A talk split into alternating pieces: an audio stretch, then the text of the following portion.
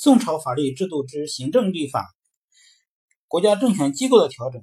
宋初政治制度的侧重点在于例行中央集权，尤其通过机构间的分权和牵制，强化皇帝对政权机构的操纵权和对国家事务的决定权。宋初虽保留隋唐以来的三省制，但不使之有时任，而以两府、三司共治国事。二府是指中书门下与枢密使。中书门下是宋朝的最高行政机关，其长官中书门下平章事通常由两三人担任，实际行使宰相的权力。为防止相权过重，又设副相参知政事。枢密院为最高军事行军事机关，其长官枢密使与宰相平相同品级，故与中书门下并称二府。军政依于枢密院，削弱了宰相的权柄。又使枢密院和宰相互相牵制。三司是指中央理财机关，盐铁司掌工商收入、兵器制造；度支司掌财政收支、粮食漕运；户部司掌户口赋税和确酒。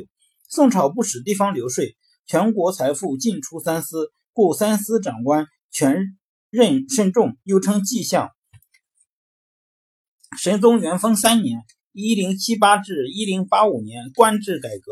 财太三司归并户部，恢复了三省原有的权力，行政管理体系趋于统一，但并未从根本上解决机构重叠、职权分散、冗官充斥、效率低下的痼疾。宋朝地方机构新设路一级政权，并使权一分为四，其长官为经略安抚使、转印使、提点刑狱使、提举平常使，史称之为四司。四司互不同属，而互相监督，皆听命于皇帝。路下设抚州军监，为直属中央的同级行政机关。州级长官由朝廷任命文官担任，职衔冠以“全知”字样，以示权且而非久任之意。实行三年一换或籍贯回避制，并令制通判，与之联署公文，以分知州之权。州以下仍为县，由皇帝任命文官为知县。宋朝地方行政权力高度集中于中央，为前代所谓曾有收乡长镇，将权息归于县；收县之权息归于州；收州之权权息归于监司；收监司之权息归于朝廷。其结果是唐末以来形成的藩镇割据消灭殆尽，但是地方上独立处置和应付事变的能力也随之削弱，以致州郡随日就困弱，靖康之祸。鲁记所过，莫不溃散。官员选任与考课制度，科举取士宋是宋朝选官的主要途径，与唐朝相比有显著的发展。一、录用和范任用的范围较广，不仅录用人数比唐朝大增，而且一经录用即可任官，大大放宽了应试者的资格限制，僧道也可参加考试。其二，殿试成为常制，因此考生一律称为天子门生。避免了考生和主考官之间以师生之名结为同党。其三，创造了糊名、密封、誊录和回避等方法，以防科场舞弊。其四，考试内容虽仍侧覆师傅经义，但切近国家实际治理的策论受到重视。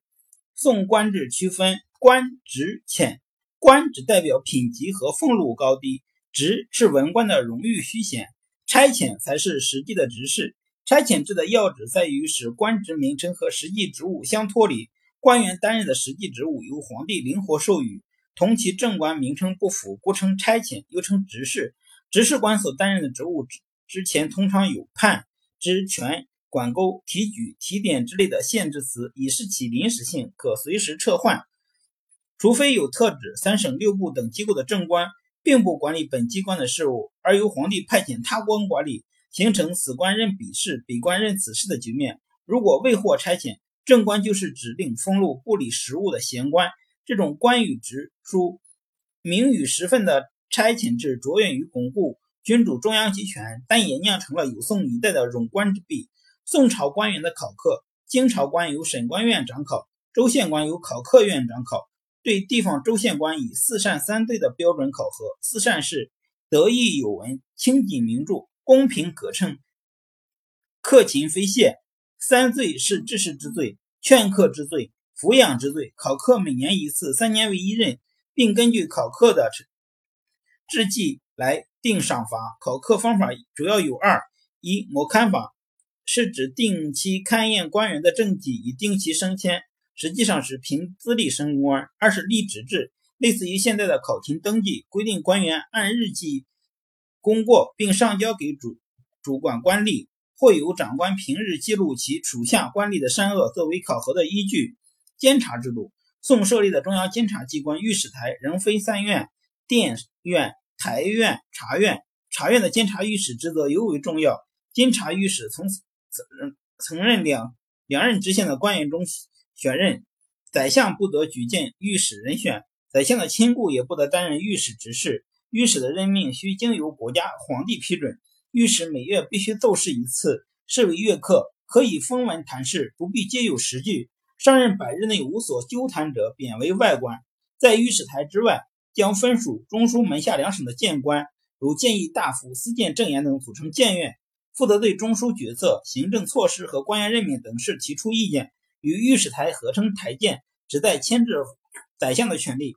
设于各路的监司，包括转运使和提点刑狱使等，负有对地方官员的监察职责，负责巡按州县。州级政权的通判官吏称监州，职责是监察州县官员。